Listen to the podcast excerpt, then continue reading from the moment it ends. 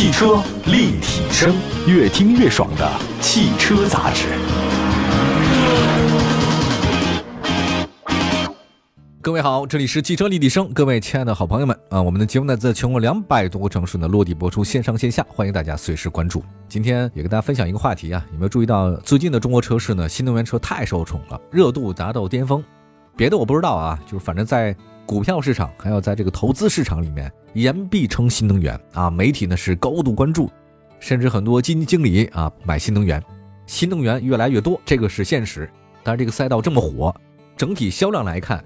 我发现依然是燃油车占到大头，所以就引出了今天这个话题啊，就是我们还是说的是传统能源车。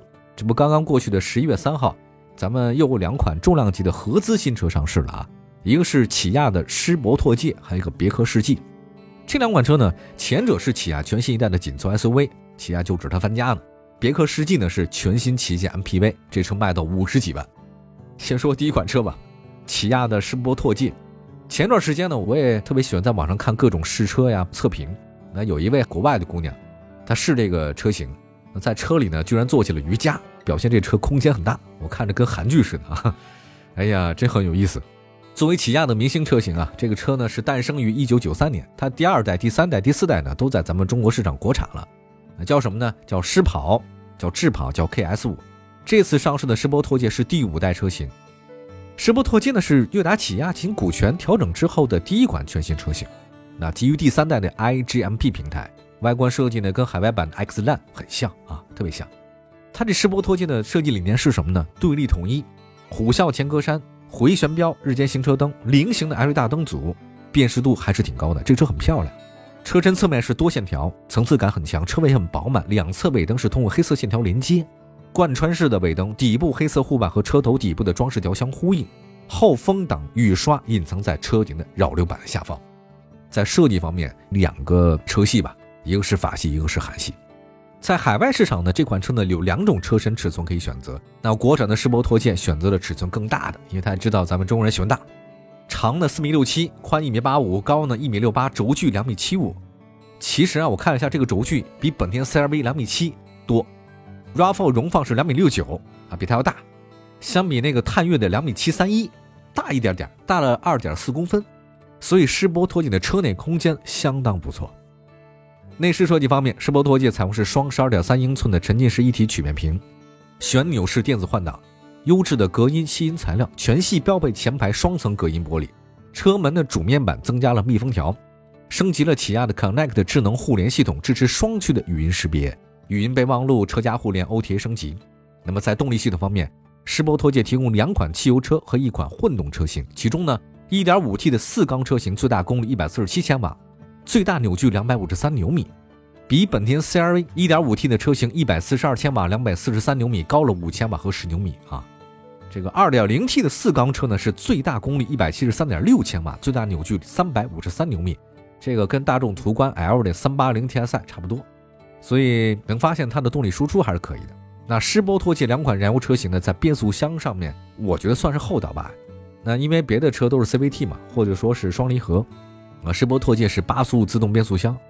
我记得在有一期节目里面跟大家分享过啊，这个变速箱鄙视链啊，今天不再说了。那么从实际情况来看呢，零百加速 2.0T 的车型是7.5秒。燃油方面的话呢，世博拓界1.5车型 WLTC 综合工况是七升，2.0T 的是7.45升。我也对比一下，本田那个 CR-V 呢是 1.5T 的，是7.31升；大众探岳 1.4T 的是7.08升，这个差不多。我觉得其实，在2.0以下的这个车型里面啊，你采用带涡轮增压的，油耗都不会差别特别大。狮铂拓界的混动版车型是2.0的自吸加电动机，匹配的是六速自动变速箱，WLTC 的综合油耗百公里15.6升。底盘结构方面，前麦弗逊独立，后多连杆独立悬架，主打的是两驱啊。另外，2.0T 的旗舰你可以选配四驱，在很多国人的印象里面，韩系车的配置是很丰富的啊，但是呢都是舒适型配置。但我觉得近期起亚呢稍微改变了一下，它其实体现的是安全配置。这主要我也觉得舒适性配置太多也没必要，反而会增加你的车的售价，这个得不偿失啊。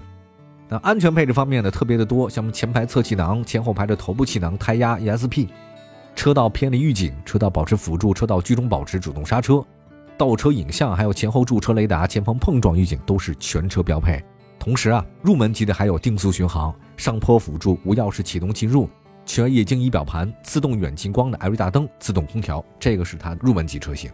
那这次上市的世博拓界是八款车，有 1.5T 的两款，2.0T 的三款，还有三款混动。十八万九千八的 1.5T 两驱尊贵，比入门级的 1.5T 两驱豪华高一万，高了一些东西。啊，这个东西呢，大家自己看我们的微信平台啊，这我们的公号上都有列，我就不再多说了。我觉得它有一个很好玩的，就是它多了车顶行李架这个写上去了。我觉得这个东西你说重要吗？它不重要，但是真的很好看。像这种车型，如果你没有这个行李架的话，总感觉少点什么哈。还有一个全景天窗，这个是必备的哈。对于咱们国人来讲，那么 2.0T 两驱尊贵比 1.5T 的两驱尊贵呢贵了一万。还有呢，就 2.0T 的车型和混动车型，还有旗舰版，那相比呢，这个尊贵版呢又贵了很多钱。这个要不要呢？我觉得不一定，因为它增加的只是一些并线辅助啊，前排座椅加热通风啊，还有包括像什么电动后备箱啊。这个电动后备箱，我觉得其实用处真的很小。我看到很多什么视频里面，有些试车的人，包括小姐姐啊，拿腿去咵把它够下来，你没手吗？你非得两个手抱着东西吗？你要买那么多东西干嘛？难道周边人就你一人去买东西吗？如果花钱就没必要，如果免费给我是可以的啊。那么从产品特点来看的话呢，世博拓界它没有靠堆配置，也不是单纯的靠低价格。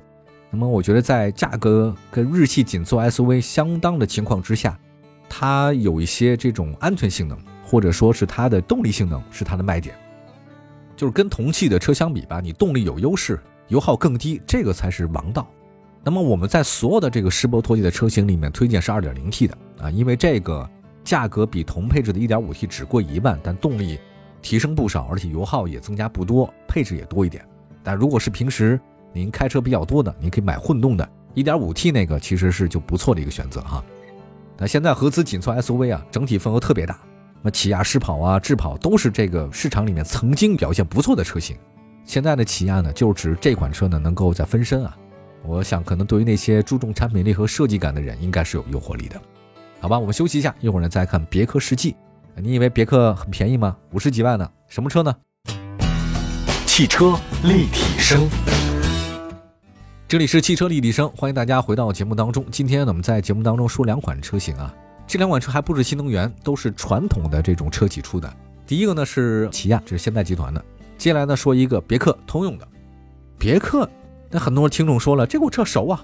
咱们中国人对别克是特别熟的。那我问大家一个问题啊，就是你记得咱们中国最早的别克车主是谁吗？但我也没有考证过啊，我其实也没有标准答案。但是之前我看过一个资料，很有意思，说是末代皇帝溥仪嘛，他曾经花了三千四百大洋，从北京的那个亨茂祥商行买了一台从美国底特律定制的当时的最新的别克轿车，八缸机啊，马力特别大，速度很快。我不知道是真是假，所以是不是溥仪呢？是别克汽车的第一位中国车主呢？但那个时候三千四百大洋什么概念？一个四合院都没这么贵哈。当然现在呢也不用三千四百大洋，不过也没那么便宜。说一款别克车卖五十二万九千九起，能支撑这个价格的，它一定不是别克的小轿车或者 SUV，只能是它的高端 MPV。国内高端 MPV 市场的领跑者是谁呢？实际上别克 GL 八，它口碑很好，叫路上公务舱嘛。那么在很多高档会议啊、嘉宾接送、啊五星酒店都能看到别克 GL 八的身影。那么从现阶段 MPV 的市场情况来看啊，三十万左右级别出现了广汽丰田塞纳，但是你要想撼动别克 GL 八的地位啊很难。而且最近一段时间丰田塞纳有问题嘛，说很多人吐槽它用料很一般，你高速啊不安静了，隔音也很差，不如 GL 八。我觉得安静啊，其实才是公务或者说是商务用户特别看重的地方。小安静的地方谈合同，几个亿的买卖是吧？当然，在五十万元级别的工商务 MPV 市场，其实还有一个车就奔驰 V，但是奔驰的形象其实比别克更高调啊。当然了，价格也不太一样啊，所以人群可能也是不太相同的。啊，我们还回到说别克啊，那在刚刚上市的别克世纪呢，已经被上汽通用定义为大型科技豪华 MPV，这个其实是 GL 八的高端版本。售价方面，别克世纪的起步价是六座版，多少呢？五十二万九千九，相当于五十三万。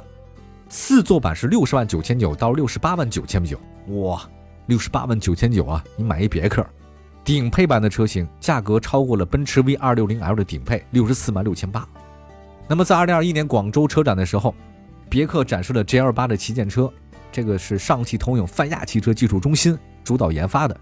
那事实上，除了最初的 GL 八是海外版，我跟大家讲，现在你能看到的 GL 八都是仅仅在咱们中国市场销售的车型。那再说这个外观嘛，您说这车卖这么贵啊？实际上这个车确实很大方，大尺寸的格栅，两侧呢是七字形的造型大灯组，很漂亮，很稳重。车身侧面 A 柱倾角特别的大，啊，前车窗的前侧呢还有配有小三角窗，这个就没有视觉盲区了嘛。它的长呢是五米二三，宽呢是一米九八，高呢是一米八六，轴距是三米一三，比 GL 八呢是有所提升的，非常大。内饰方面，别克世纪四座版的车型是三十二英寸可升降的智能屏，嚯，这个厉害！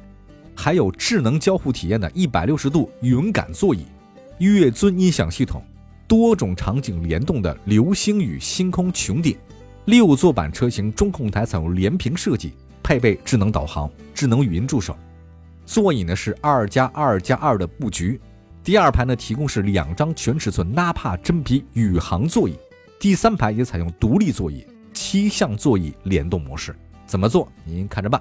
那动力系统方面呢，是 2.0T 加 9AT 变速箱，匹配的是 48V 的轻混，发动机最大功率147千瓦，最大扭矩350牛米。底盘方面是前麦弗逊独立、后五连杆独立悬架，前置前驱。其实要说这个底盘的结构啊，跟 G28 ES 陆尊是一样的，但是相比啊，官方售价47万八千八那个奔驰 V 啊，我觉得别克世纪的短板是什么呢？就是。别克世纪啊，你虽然是比 G L 八的高端车型，但它没有空气悬架。我记得这个在奔驰 V 上那是全系标配空气悬架，而且是软硬和高低调节。你这个就比奔驰 V 差点，你卖的也不便宜嘛。那那好，我们接着从车辆本质来看，别克世纪相比 G L 八 E S 陆尊在动态性能方面有提升，但是我觉得这个提升相当于什么呢？就是你家里啊是原来精装修，现在呢是豪华装修了。所以的钱都花哪儿呢？五十二万九千九，那是豪华装修了。在销量方面，别克 GL 八大家都知道，这是国内中高端 PV 市场的领导者。那很多人说，原来竞争对手是丰田埃尔法，但是从价格方面，这两个车的客户群体还真不太一样。别克世纪这个车卖这么贵，我觉得它不可能走量，它呢只能是追求单车利润，卖一辆车我能挣多少钱？不像未来似的，卖一辆车赔多少钱？但我有个建议，就这个车已经这么贵了。在很多自主品牌，它这个高端车型都开始配备空气悬架了。您别克 GL 八除了豪华装修以外，是不是把底盘也升个级啊？对吧？我的纯个人建议。好吧，感谢大家收听今天的汽车立体声，祝福各位用车愉快。明天同时间我们节目中不见不散，拜拜。